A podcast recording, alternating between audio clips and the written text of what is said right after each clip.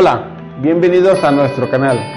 Mi nombre es Mariano Castellanos González, soy psicólogo, sexólogo, terapeuta familiar e hipnólogo. Hola, soy Juan Alberto Hernández, soy psicólogo, soy terapeuta familiar, soy sexólogo y también soy hipnólogo. Hoy queremos platicarte el tema de cómo informar a los niños de preescolar o cómo educar a los niños de preescolar en temas de sexualidad. Este tema es importante porque normalmente los padres de familia que tienen niños de los 3 a los 6 años les cuesta trabajo saber cómo educarlos, cómo explicarles, cómo hablar con ellos y cómo mm, poder tener una buena comunicación en el tema de la sexualidad. Les da normalmente mucha pena y vergüenza el saber cómo van a explicarle algo a un niño tan pequeño. Sin embargo, el poder educar a un niño desde esa edad es muy importante, porque los niños necesitan saber cosas y tener información para poder saber cómo reaccionar. La educación sexual no es que tengan que contar cosas que no están todavía para su edad. La educación sexual es ir dando información de acuerdo a su edad y darles formación de acuerdo a su edad. Uno, para que se puedan proteger. Dos, para que vayan conociéndose.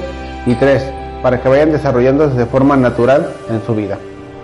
Una de las primeras cosas que tenemos que ir desarrollando, Mariano, y también para todos los que nos están escuchando y viendo, tiene que ver con la situación de poderle llamar a cada parte del cuerpo por su nombre. Así es. Es una costumbre, por ejemplo, que en algunas familias acostumbran a andar cambiando el nombre o utilizando un nombre en diminutivo, por ejemplo, llamándole al cuerpo, una parte del cuerpo eh, cosita o, por ejemplo, pajarito, en lugar de llamar pene o vagina a la parte del cuerpo o nalgas. Esta situación, como Mariano comenta, vale la pena que desde el principio vayamos educando a los niños de esta edad, porque si empezamos a utilizar las mismas palabras para podernos referir, ellos van a poderlas utilizar sin ningún morbo y sin que entiendan que es una situación o pecaminosa o incómoda. Y ellos van, para ellos va a ser algo muy natural. Claro, porque a la mano le llamamos mano, a la boca le llamamos boca. Y nosotros le ponemos el morbo y le ponemos muchas cosas que no tienen sentido cuando no podemos decirle pene al pene y le dicen el pajarito, le dicen la lombricita o tu colita, le dicen algunos papás. Primero tú tienes que perder el miedo y tienes que saber que el primer paso es decirle las cosas por su nombre.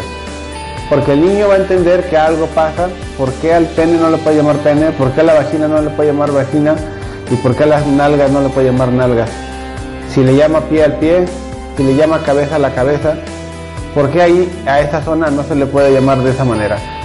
Y tú como padre tienes que empezar a quitar el morbo que se le está generando al tema. Porque tú eres el que genera el morbo, no los niños. Los niños no pueden generar morbo a esa edad. Los niños están para aprender y para saber. Mientras más natural sea la educación que le vas dando sobre la sexualidad, también más natural va a ser para ellos entenderse, respetarse y cuidarse. Otra de las cosas que también podemos hacerle sugerencia es que cuando nombren cada una de las partes por su nombre, también aprendan a cuidar y conocer su propio cuerpo.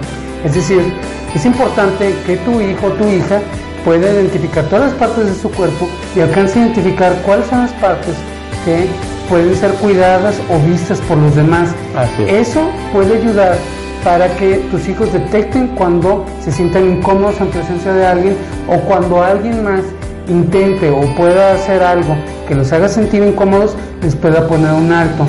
Esa situación probablemente es una de las más complicadas con los papás porque a veces dicen, es que, ¿para qué le enseño a mi hijo eso? Se lo enseñamos para protegerlo. Así es. Y si tú no le enseñas, entonces puede ser un chico o una chica muy vulnerable ante las personas que pueden aprovecharse de esa ignorancia. Ten en cuenta que los niños que son vulnerables y que llegan a ser afectados son en momentos circunstanciales y breves. No creas que tiene que estar una hora o dos horas con alguien. En un momento nada más pueden ser afectados. Y ahí es donde tú como papá, tú como mamá, tienes que ayudar a tus hijos, a tus hijas, a aprender a cuidarse, primero dándole la información adecuada. La educación sexual en los niños de kinder tiene que ver con que ellos vayan conociendo lo que requieren en ese momento. Uno, necesitan conocer los nombres como son y no con morbo de los padres. Dos, necesitan conocer los cuidados que tienen que tener. Pero los cuidados no solamente son para cuidarse del otro, sino también necesitan aprender los cuidados de limpieza, de higiene. ¿Cómo es esto, Juan? Sí, es como el hecho, por ejemplo, de que cuando tienen que lavarse los dientes, tenemos una serie de rituales, les enseñamos en el kinder cómo lavárselos. Pero cuando tiene que ver, por ejemplo, con su propio cuerpo, regularmente la mamá o el papá es quien se acerca, los está, les está tallando y no les da la oportunidad a veces de que los niños lo puedan hacer con la supervisión de sus papás, lo cual ayudaría a que ellos puedan también saber que ellos también son parte de este proceso de cuidado. Por otra parte, también es importante que nuestros suscriptores entiendan que cuando nosotros hablamos del cuidado y de la higiene, es importante que los niños lo vean como alguna parte diaria de la rutina que tienen que tener. Es decir, a los niños vamos poniéndoles una rutina de tal forma que se lavan los dientes, se peinan, preparan la mochila, les dan su refrigerio para que vayan a la escuela, o al kinder en este caso. entonces esa rutina también la tienen que tener con su propio cuidado de su cuerpo y verlo como una parte más. La única diferencia que hay es que esta parte probablemente tiene que aprender con quién sí puede mostrarla y cómo puede cuidarla. Y también otro elemento que es importante en la educación sexual de los niños es enseñarles el respeto, el cuidado y la privacidad. Ahorita hablamos de que un adulto pudiera hacer eh, algún daño a un niño que esté vulnerable, pero también acuérdense que los niños se ponen a jugar con otros niños. Hay que entender que cuando dos niños están jugando, es posible que simplemente se estén reconociendo y no estamos hablando que estén erotizando. Los niños a esa edad todavía no empiezan con su vida erótica. Están explorándose, se están reconociendo, están descubriendo su cuerpo. Y muchas veces, ojo con esto papás, cuando sus hijos los ven a ustedes, quieren practicar con alguna compañera o compañero de su escuela. Hay que tener cuidado también ustedes como padres para que los niños no vayan a reproducir eso fuera de su casa y entonces los quieran tachar de algo que es incorrecto, porque los niños no tienen ni el morbo ni la intención de las cosas que los adultos sí tenemos o que sí hacemos. Los niños simple y llanamente necesitan ir conociendo, conociendo, conociendo, conociendo. Si nosotros como adultos les damos la oportunidad de conocer las cosas y especificarles que no tienen por qué andarse tocando con otros niños y educarlos, porque esto es parte de la formación de que es una zona totalmente privada y personal, esto les va a ayudar muchísimo para poderse cuidar tanto de otros adultos como de otros niños que quieran tocarse simple y llanamente por conocer o bien porque a ellos les puede estar pasando algo y los niños cuando les pasa algo negativo lo reproducen con otros también. Ten en cuenta también, padres de familia, que los niños necesitan que las cosas les queden muy claras y para eso cuando tú le des una retroalimentación a tu hijo, le des algo, le dé la información, pregúntale qué fue lo que entendió. No te quedes con que, oh, ya le dije algo, espero que ya esté tranquilo. No, hay que aclarar con ellos siempre la información que les estoy transmitiendo para que sepamos con claridad que esto ha quedado claro. Además de esa situación es importante que los niños puedan tener las preguntas que hagan respondidas y suficientemente respondidas. Porque, por ejemplo, los niños desde su lenguaje, a veces les cuesta trabajo saber cómo preguntar y los papás empiezan a asustar y entonces el niño empieza a notar en tu respuesta, en que empieces a titubear o que cambies el tema, que probablemente no, hay que preguntar eso. Entonces eso es importante que quede claro para que si tú en ese momento no tienes una respuesta, le puedes decir, sabes qué, espérame, te voy a dar una respuesta y tú puedes buscar en algunos lugares que tenga la información necesaria para que le puedas explicar bien a tu hijo lo que te está preguntando.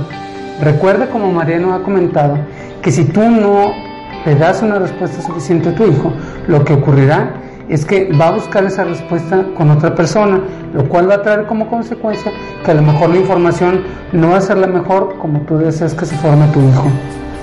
Además, es mejor que generes confianza para que tu hijo o tu hija te pregunte de forma libre, a que por el miedo de, de tocar estos temas lo vayas reprimiendo y entonces después no te pregunte y no te enteres de lo que puede estar pasándole.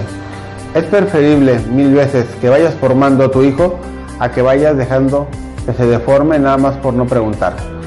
Estos son algunos elementos de la educación que se tiene que dar a un hijo a nivel de kinder, pero hay muchos más todavía. Por cuestiones de tiempo, después te compartiremos más elementos que son importantes que tengas en cuenta para la educación de tus hijos. Recuerda buscarnos por nuestras redes sociales www.marianocastellanosgonzalez.com página web. Y también tenemos una página en Facebook Mariano Castellanos González. También tenemos el Twitter arroba tf-mariano.